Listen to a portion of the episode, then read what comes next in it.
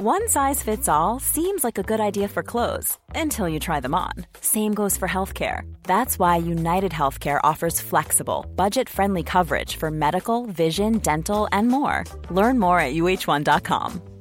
Many of us have those stubborn pounds that seem impossible to lose, no matter how good we eat or how hard we work out. My solution is PlushCare. PlushCare is a leading telehealth provider with doctors who are there for you day and night to partner with you in your weight loss journey. They can prescribe FDA-approved weight loss medications like Wagovi and Zepbound for those who qualify.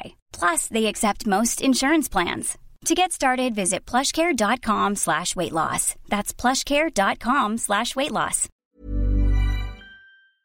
Cet été dans Passage, on veut vous faire découvrir des podcasts qu'on a écoutés ailleurs et qui nous ont bouleversés. Cette semaine, on vous propose Post-Scriptum, un podcast indépendant d'Alice Milo et Charlie Dupio. C'est un podcast de lettres sonores qui ouvre le dialogue lorsque la discussion face à face, parfois, est compliquée. Vous pouvez découvrir tous les épisodes de Postscriptum sur votre plateforme de podcast préférée. Bonne écoute et bel été.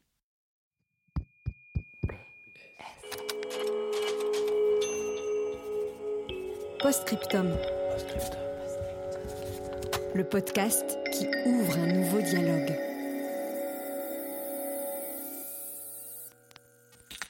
Salut, ça y est, c'est parti. C'est le nouveau son de ma vie, c'est le nouveau son de ma voix. Bis, à bientôt. J'enregistre la première voix, la voix aiguë, et j'écoute la deuxième et c'est vraiment une surprise. Mais là, c'est la première fois que je l'entends. Ah, en fait, elle est bien, je l'aime bien. Lettre sonore numéro 32. Chère voix. C'est lui qui est venu nous chercher. Un beau jour, François, un ami d'amis, nous contacte alors qu'il est au tout début de sa transformation. Il veut raconter, laisser une trace, que sa voix, la voix de ces 40 dernières années, ne disparaisse pas à tout jamais. Et c'est comme ça que cet épisode est né. Alors, pendant six mois, nous avons cheminé avec François, tout au long de cette quête extraordinaire qui a été la sienne. Celle de trouver sa voix. Celle de trouver sa voix. Donc nous sommes dans le centre de Nantes, à côté de l'ancien palais de justice, et euh, je sors d'une séance d'orthophoniste euh, qui a son cabinet à cet endroit-là. Je suis François, j'ai 44 ans. J'ai commencé il y a six semaines euh, ce travail avec euh, l'orthophoniste suite à un diagnostic de mufossé qu'un phoniatre euh, avait mis à jour. C'est qu'en fait, pour X raisons, je ne suis pas passée dans ma voix à la période de la mue, de l'adolescence, je ne suis pas passée dans, la voix grave. Donc là, en fait, la, la voix grave, c'est ce qu'on appelle la voix de coffre, et moi, je suis toujours dans ce qu'on appelle la voix de tête, donc plus aiguë.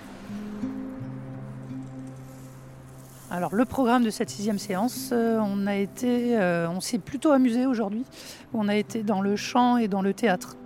On a fait des gammes où elle est, au piano, où on a fait un exercice qu'elle appelle euh, le mom, où on a fait des gammes en montant et en chantant avec ce son-là de mom, et elle au piano et moi à reprendre un peu la suite.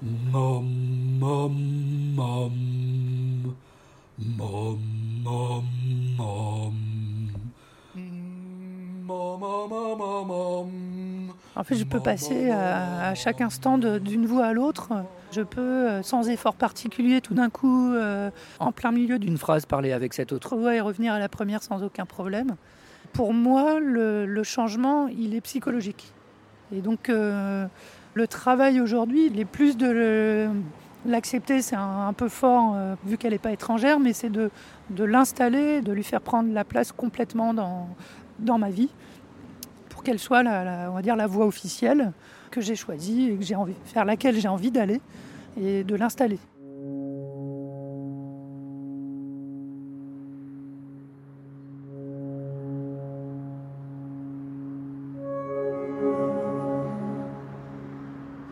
parce que finalement, c'est aussi accueillir cette, même si elle était là, c'est accueillir cette nouvelle voix et que euh, je ressens beaucoup plus sa localisation euh, dans la gorge, dans le fond de la gorge, alors que euh, la voix que j'ai jusqu'à aujourd'hui, je la sens peut-être juste au fond de la bouche, plus que dans la gorge.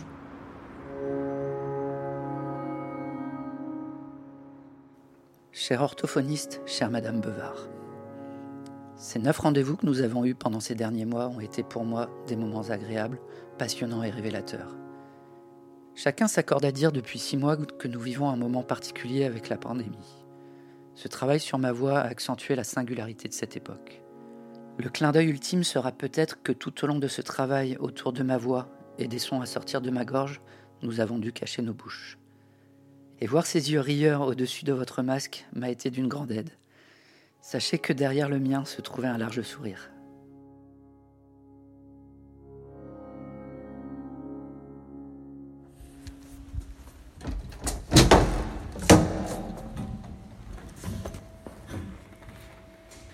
Voilà, j'arrive euh, à l'entraînement de basket, donc je vais annoncer ça euh, à mes divers camarades de, sport euh, donc ce soir.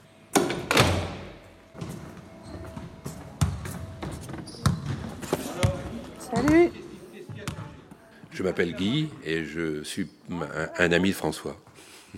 François, François, on peut le présenter que sur ces photos. C'est un album que l'on a fait pour mes 70 ans. Alors on l'a fait autour des copains du basket. Puis on voit François avec sa grosse barbe. Et euh, c'est vrai que euh, j'avais ma famille qui était là. Alors il y avait euh, mon épouse, mes, mes enfants. Et quand j'ai reparlé de François il y a peu de temps à une de mes filles, elle me dit ah oui, le monsieur a la grande barbe et a la petite voix. Parce que c'est vrai que euh, François, euh, bah, ça, fait, ça fait bizarre quand on le voit pour la première fois, quand on le voyait pour la première fois, c'est qu'il avait une petite voix. C'est pas une voix d'homme, quoi. C'est une voix de presque d'adolescent sur un bonhomme quand même bien charpenté. C'est pas un gamin. Ça fait bizarre. Mais je pense que jamais personne lui a fait une remarque. Jamais personne lui a fait une remarque.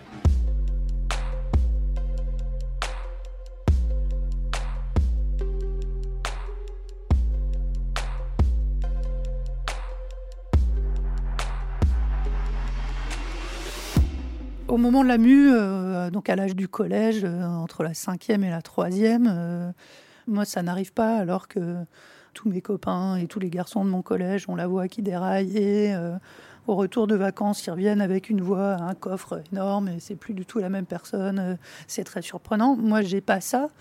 Mais en fait, je n'en souffre pas et je ne suis pas pris non plus en souffre-douleur ou en moquerie autour de ça. Parce qu'en fait, moi, j'ai eu une, euh, on va dire, une croissance de filles. J'ai grandi en sixième, cinquième, alors que les garçons vont grandir plutôt en quatrième, troisième. J'ai pris du muscle. euh, En cinquième, je commence à me raser. Donc, il n'y a pas de question de liée euh, à ah, une fille. Les quelques personnes qui pouvaient se risquer à, ça envers moi, je disais bah, déjà, quand tu auras du poil, on pourra en reparler. J'ai assez peu de moments où je me pose des questions sur ma voix de me dire euh, pourquoi ça ne vient pas, euh, pourquoi elle n'est pas grave, euh, c'est comme ça. J'en ai jamais fait un complexe qui me bloquerait.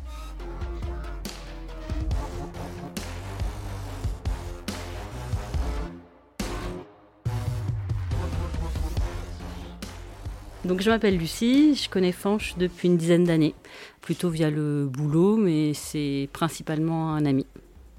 Donc Fanch, c'est François, c'est son surnom, tout le monde l'appelle comme ça. La première fois que j'ai rencontré François, euh, il avait effectivement cette voix, c'est une voix assez singulière, c'est plutôt une voix qui résonne un peu dans, le, dans les discussions. Ce qui m'a surtout marqué, c'était son... Il avait un peu de panache et de beaucoup de répartie, beaucoup d'auto- d'autodérision. C'est plus ça qui était marquant que sa voix finalement. Je me suis jamais arrêtée à cause de ma voix, ça ne m'a jamais empêché d'aller vers les autres.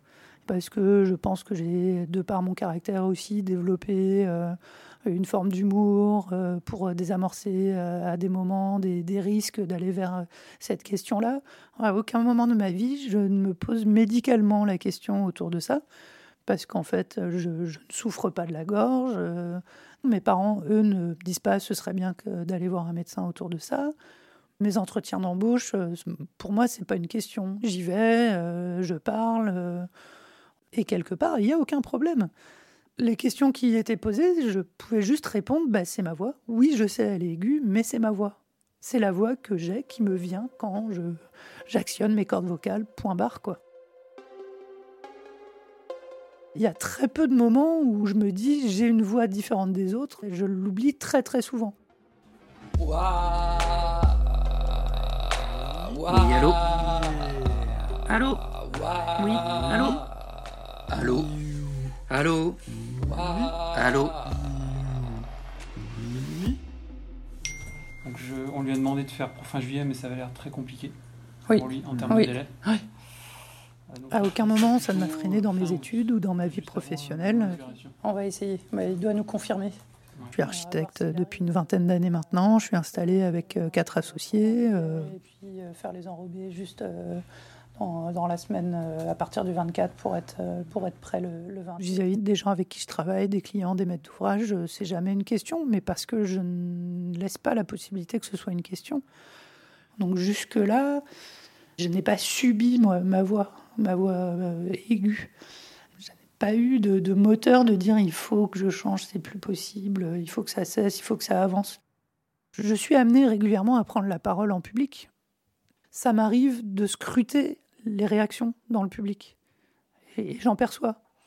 Un petit tic de visage euh, en disant Ah, tiens, c'est bizarre, ça va être euh, de, un chuchotement euh, envers la personne à côté ou des expressions de Ah, tiens, c'est bizarre. Allô? Allô? Bonjour? Allô? Bonjour? Bonjour?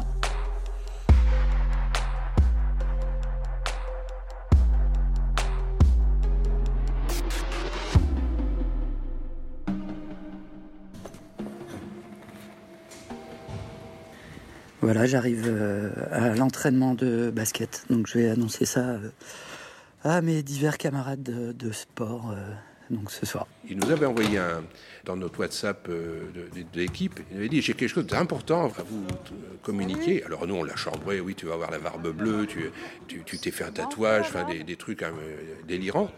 Il dit non non vous verrez bien, vous verrez bien. Et puis alors moi je pensais euh, après quelque chose de plus grave. Je dis il, a- il- il va nous déclarer une maladie ou un truc. Donc il nous réunit tous, un silence, plus de ballon, plus rien. Euh, Il y a quatre mois, j'ai entendu un travail avec une, une orthophoniste. Et du coup, euh, à partir d'aujourd'hui, je vais changer de voix et je vais vous parler comme ça. Donc, C'est quand même du changement, c'est pas la barbe, mais c'est quand même du changement. Bon, moi, je sais que c'est effectivement, ça m'a surpris, mais ça m'a fait plaisir. Ça fait plaisir parce que il devait en souffrir. Enfin, je pense qu'il devait en souffrir dans le cadre de sa vie professionnelle, dans ses relations. Je pense qu'il a dû en souffrir hein, pour qu'il demande à, travailler comme ça à son âge. C'est que ça veut dire qu'il il- il a souffert de ce handicap. On peut appeler ça un handicap qu'il a corrigé. J'ai pu avoir quelques moments désagréables. Quelqu'un va se moquer et trois fois sur quatre, on s'en fout. On arrive à passer, on, on arrive à s'en sortir euh, en clouant le bec à la personne. euh, et il y a une fois où ça fait très mal. Il y a plein de moments où c'est involontairement basé sur des quiproquos. L'exemple le plus euh, quotidien, c'est le téléphone. Des gens qui appellent à l'agence qui ne me connaissent pas, qui démarchent et qui font bonjour madame et qui me mettent des madames partout. Et donc je laisse ça. De temps en temps, je corrige en disant non monsieur. Souvent, ça amène euh, pas grand-chose, juste une discussion de dire ah pardon, mais la communication est mauvaise. euh, mais euh, et de temps en temps, ça fait mal. Je sais pas pourquoi. Je le prends mal, ça me fait chier. Je raccroche, je suis pas bien et sur des moments où ça a été assez négatif en- envers moi. C'était dans le sport, j'ai fait euh, beaucoup de basket euh, dans toute mon enfance jusqu'à l'âge adulte. Et c'est arrivé plusieurs fois sur des terrains que des, adversaires, tout d'un coup, fassent euh, une voix exprès très aiguë. Et là, pour le coup, c'était des moments qui me faisaient un peu sortir de moi. Et ça, ça a vraiment été dans l'adolescence peut y avoir une autre forme de quiproquo qui ramène derrière un petit malaise. Tu es dans une soirée, tu es en train de déconner avec euh, un groupe de personnes et quelqu'un est derrière et arrive et ça rigole et en fait pense que tu déconnes en plus avec ta voix. Donc lui rentre dans la conversation en prenant une voix aiguë. Et souvent, en fait, ça amène un petit malaise derrière parce que la personne se rend compte que Oh, je, l'ai- je pensais qu'il déconnait, mais en fait, je l'ai caricaturé et c'est vraiment sa voix, quoi à certains moments plus difficiles euh, dans ma vie, où il y a des choses qui peuvent être liées à la soi ou la confiance en soi, ce sujet peut venir. Ça a pu arriver sur des échecs amoureux où euh, je voulais sortir avec une fille euh, en seconde ou en première, qu'elle ne, ne, voulait pas. Et forcément, je suis obligée de me poser la question de si j'avais une voix plus grave, est-ce que ça aurait fait une différence? Il y a un côté où je me dis peut-être que je fais pas assez homme pour cette fille-là ou cette femme-là. Est-ce que ça a joué? Ça ne m'a pas fait hypothéquer de vie amoureuse, donc qui aurait pu justement être une grosse souffrance et puis que je me focalise sur cette question-là. Donc, euh, enfin, pour moi, il n'y a pas de problème d'avoir une voix aiguë. La femme avec qui je suis euh, actuellement, on en a parlé une fois, enfin, elle a abordé le sujet, parce que c'est elle qui a amené la chose. C'est une personne avec qui je suis depuis un an, donc c'est une, histoire relativement, relativement fraîche, mais c'était euh, il y a six mois où elle m'a posé la question en voiture. Elle a abordé la question autour de, ma voix. Ça m'a pas dérangé du tout, c'était fait de toute façon euh, très gentiment, mais elle m'a posé la question de bah, cette voix, est-ce que ça a toujours été comme ça? Pourquoi? Enfin, il n'y avait pas de reproche ou de en fait je te pose cette question parce que je l'aime pas trop, enfin que c'était une curiosité pour me connaître plus, pour en avoir aussi parlé avec elle. Ça ne lui pose pas de questions. J'ai été amenée à aller voir un phoniatre suite à un rendez-vous avec mon médecin généraliste où on cherchait euh, des problèmes d'assèchement de gorge. On a fait euh, plein d'essais euh, chez un allergologue, etc. Et on n'a rien trouvé. Et ma médecin me dit mais de toute façon, euh, vos médecins, quand vous étiez petit, ont déjà fait euh, des explorations autour de vos cordes vocales. Je dis non, non, jamais. Fait ah bon, c'est étrange euh, parce que en fait, il y aurait pu y avoir une suspicion de kyste de cordes vocales qui pourrait être plus ou moins dormant et qui provoquerait cette gêne-là à ce moment. Donc elle me fait cette ordonnance pour aller voir un phoniatre. Donc là, on touche à un sujet qui est ma voix, donc qui est particulier. Donc je mets deux ans à prendre ce rendez-vous chez le phoniatre. Et donc je vais voir ce phoniatre à la sortie du déconfinement qui me pose la question en récupérant mon ordonnance qu'est-ce qui vous amène? Donc je lui explique ce que je viens de vous expliquer là sur l'assèchement, peut-être un qui sur les cordes vocales. Et il me dit oui, d'accord, mais sinon votre voix, euh, enfin parlez-moi de votre voix. Et euh, assez, euh, assez rapidement, il m'explique que, euh, en fait, ce que vous avez, c'est une mue faussée. C'est-à-dire que votre voix n'a pas mué au moment, à l'adolescence, vous n'êtes pas passé sur une voix plus grave. Et je lui dis, en fait, il y a aussi quelque chose de particulier, c'est que j'ai une voix plus grave, que je connais, que j'ai déjà utilisée à, à, plusieurs moments. Et donc je lui ai dit, je peux parler aussi avec euh, une voix comme ça. Donc il n'a pas été étonné du tout. Et il m'a dit oui, donc ça, la voix que vous venez d'utiliser, c'est la voix de coffre, alors que la voix que vous utilisez continuellement, que vous qualifiez comme votre voix, c'est la voix de tête. Mais ces deux voix sont les vôtres. Le phoniatre a été aussi euh, très fin dans sa façon de, présenter les choses. En me disant que ces deux voix-là sont mes voix, en fait, il me donne l'autorisation d'utiliser cette voix-là. Maintenant, vous avez ça, vous savez. À vous de choisir. Pour la voix la plus grave, il y a un petit peu de travail à faire. M'envoie vers un ou une orthophoniste pour polir cette voix, pour l'asseoir, pour la travailler, pour qu'elle soit euh, stable. Euh, c'est aussi qu'elle me ressemble.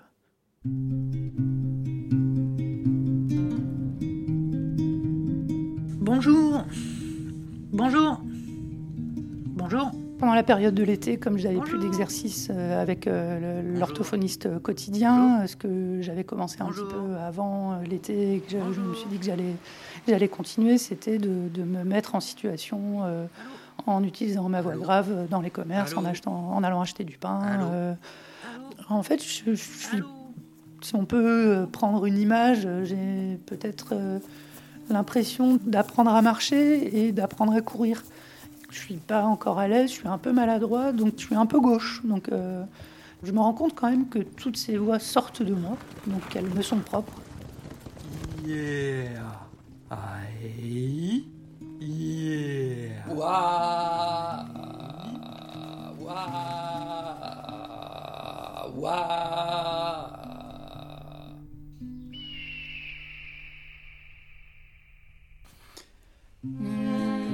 Waouh.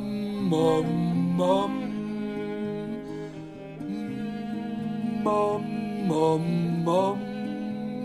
Allô Allô Oui, allô Allô Allô Oui, allô Allô Salut, ça y est, c'est parti. C'est le nouveau son de ma vie, c'est le nouveau son de ma voix. Bise, à bientôt. J'enregistre la première voix, la voix aiguë, et j'écoute la deuxième et c'est vraiment une surprise. Mais là, c'est la première fois que je l'entends. Ah, en fait, elle est bien, je l'aime bien. Lettre sonore numéro 32.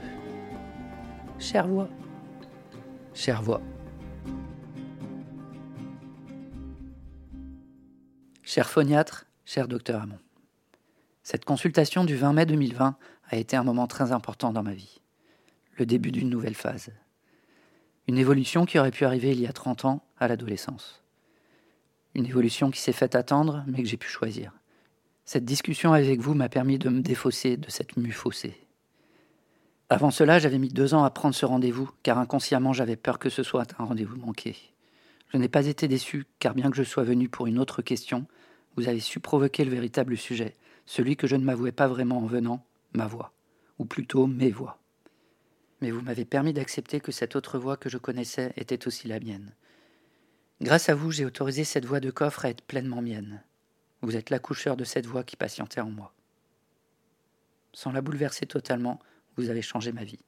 Pour tout cela, merci. je ne sais pas à partir de quand elle est apparue, mais je peux dater il y a très longtemps euh, une voix, c'est-à-dire que pour mon oral de français, j'ai utilisé l'autre voix.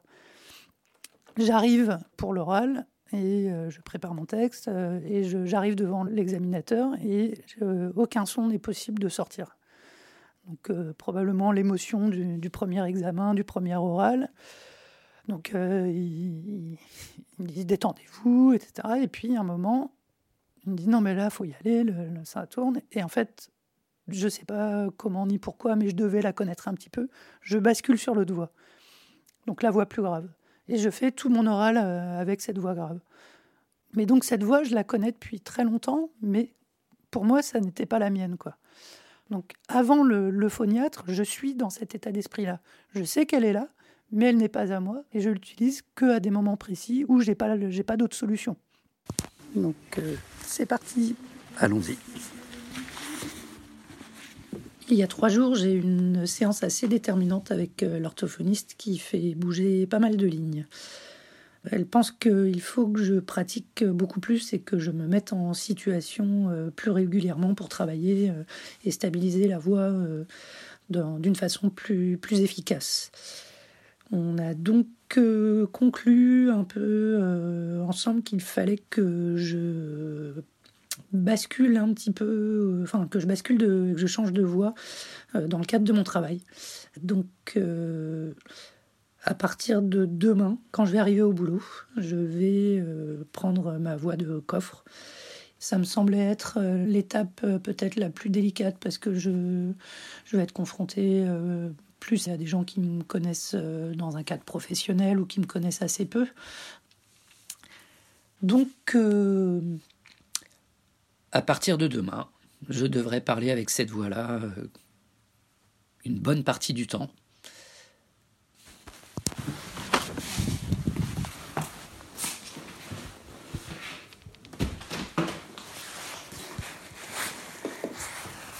Salut. Ça roule? Et toi Ça va.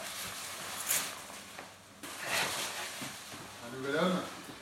Ouais, quasiment. Ok, donc moi je suis Mathieu, je suis un des quatre associés de François. On verra si c'est un nouvel homme. Donc je suis arrivé un lundi matin, François était déjà là, Mick et Guillaume aussi je pense. François m'a dit bonjour avec cette nouvelle voix un peu rocailleuse quoi, qu'il avait en tout cas ce- ce- cette première journée quoi. Je crois que je lui ai dit ah ça y est, euh, ça y est c'est aujourd'hui.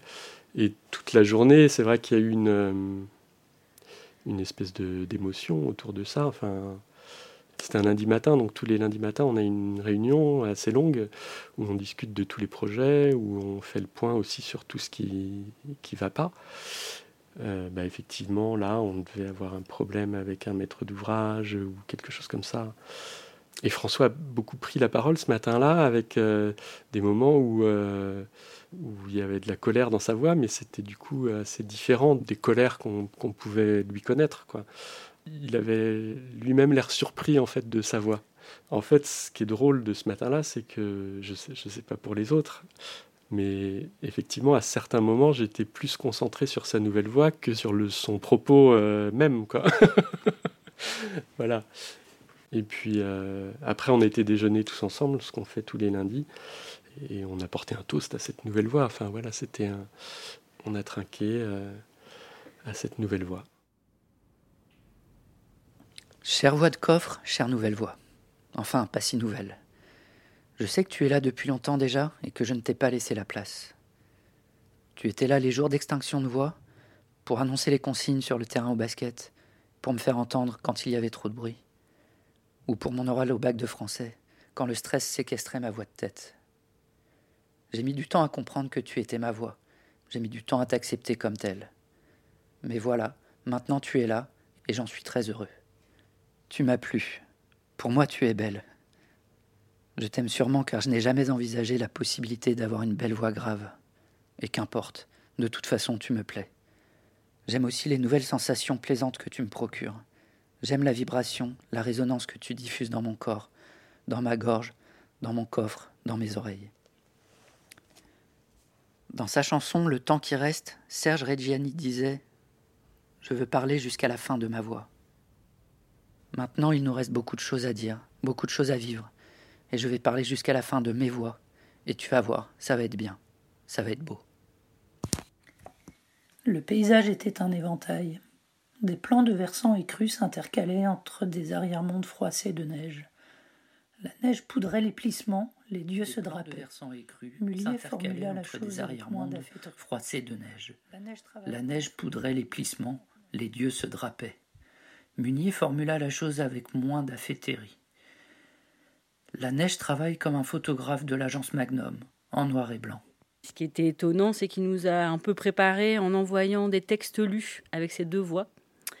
Je pense aussi pour euh, poser un peu des billes euh, et amener les choses un peu en douceur. Et en fait, euh, quand j'ai entendu son autre voix, donc la voix qu'il utilise maintenant, j'ai trouvé ça hyper beau parce que je trouvais qu'on le reconnaissait vraiment. quoi au-delà du timbre, ou je sais pas comment on peut appeler ça, il y a aussi un rythme, il y a, enfin, il y a, c'est à la fois très fort, mais c'est un peu comme une coupe de cheveux. je veux dire, s'il rase sa barbe, parce qu'il a quand même une sacrée barbe, ça marque un peu, puis en fait après on oublie quoi, parce qu'en fait c'est pas, quand on vient voir la personne, c'est pas ce qu'on cherche. Enfin c'est comme finalement je le trouve, euh, lui euh, évidemment, euh, pas forcément changé. Après c'est tout neuf, hein, mais ça va peut-être se jouer par plein de subtiles euh, nuances dans le rapport aux autres, dans la façon dont il peut aussi poser, euh, engager une conversation ou prendre la parole, j'en sais rien. Ça va peut-être changer plein de choses pour lui petit à petit.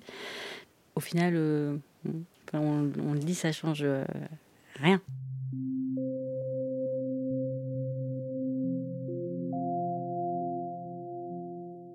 Journal de ma voix de coffre, jour numéro 1 journée qu'on peut qualifier d'assez riche.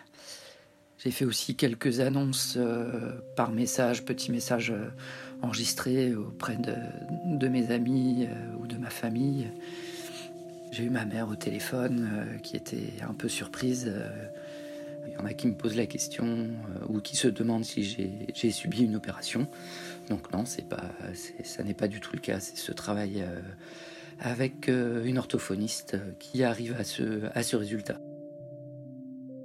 Après, on me pose beaucoup la question de est-ce que euh, c'est un effort de parler avec la voix de coffre et non, c'est même si c'est pas tout à fait le même mécanisme, euh, c'est pas un effort. J'ai pas besoin de me concentrer non plus pour utiliser cette voix-là. Mais en revanche, il y a des moments où, où j'oublie, où ça m'est arrivé euh, deux ou trois fois de, parler avec, euh, avec la voix de tête, euh, parce que ça arrivait à des moments où, où j'étais avec des proches, c'est que j'ai sûrement baissé un petit peu la garde dans, dans, mon attention et, l'habitude a, pris le dessus. Et je suis tout à fait capable de passer d'une voix à l'autre dans une même phrase. Et c'est assez assez troublant quelque part parce que au bout de trois jours, et c'est même encore le cas aujourd'hui, j'ai l'impression que ça fait vraiment très longtemps que j'ai basculé. Donc je pense que j'ai grave trouvé ma voie. Donc la nouvelle voix de, de Titio, euh, elle est comment? Bien. Elle est plus grosse qu'avant. Elle, elle est plus grave. Elle est plus grave, ouais. Et toi, ça te fait, ça te fait quoi d'entendre cette nouvelle voix? Mais j'ai pas toujours reconnu. Ah, tu l'avais pas reconnue? Oui. Parce qu'elle est nouvelle? Oui. Et parce qu'elle était beaucoup plus grave qu'avant. Je m'appelle Anne, je suis la sœur aînée de Fanche, euh, on a deux ans de différence. Donc Fanche, il a deux nièces qui sont mes filles à moi. Euh, elles ont euh, respectivement Alma 9 ans et Maïwen 6 ans. Et on a reçu ce petit enregistrement vocal sur mon téléphone. C'était un, un, extrait très court, enfin un petit mot très court de, de sa part. Et récemment, je lui ai dit que j'étais fière, que je savais pas trop pourquoi, mais que j'étais super fière de lui. Je trouve ça courageux de se prendre par le paletot et de se mettre à changer, quoi.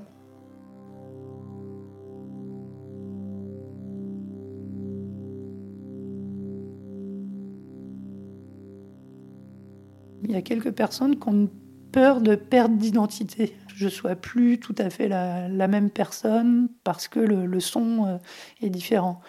Non, j'ai pas peur de devenir euh, quelqu'un d'autre en, changeant cette voix, mais je le. Après, euh, ce travail-là, il est aussi euh, très agréable pour moi parce qu'il me fait vivre des émotions qui, qui peuvent me.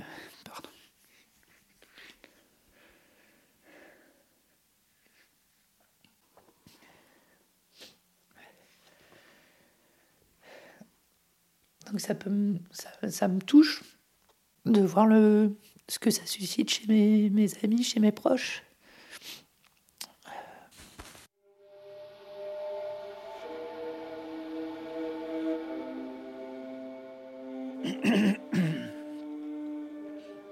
Chère Charlotte, mon amour. Jusqu'à cet été, jusqu'à ce que je provoque de nouveau la fin de notre relation, je pensais que je faisais ce travail pour moi et pour moi seul. Mais depuis que je ne t'ai plus à mes côtés, je me suis rendu compte de la part que tu avais dans cette aventure. Tu es la première femme de ma vie qui a abordé la question de ma voix. Tu l'as fait simplement, avec finesse, sans jugement, comme tu sais bien le faire. Ce travail, je l'ai entamé pour moi, mais c'est toi qui m'as aidé à l'achever. Tu m'as aidé à trouver des explications sur l'origine de cette mue faussée, à mettre des mots dessus. Certes, j'ai accepté de grandir et de devenir adulte. Mais d'une certaine façon, en conservant ma voix de jeune garçon, en conservant ma voix de tête, j'ai probablement refusé symboliquement de devenir homme. Et grâce à toi, je l'ai compris. Tu m'y as mené. Tu es la femme qui m'a fait homme. Pour tout ce que tu as apporté dans ma démarche autour de ma voix, je veux te remercier et te dire que je t'aime. Je voudrais terminer comme Reggiani termine sa chanson. Quand le temps s'arrêtera, je t'aimerai encore. Je ne sais pas où, je ne sais pas comment, mais je t'aimerai encore. D'accord?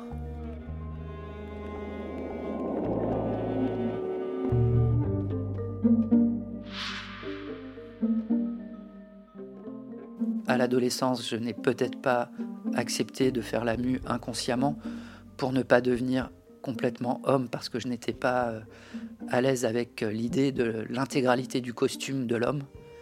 Je pense que ça vient d'une d'un passage de, dans, mon enfance. Quand j'ai 9 ans, mes, parents se sont séparés un, temps et, du coup je me suis retrouvé un peu au milieu de, ce tumulte-là. Et, je pense que ça m'a touché plus que je, ne pensais et que, euh, ça, a laissé des traces euh, dans, dans ma construction.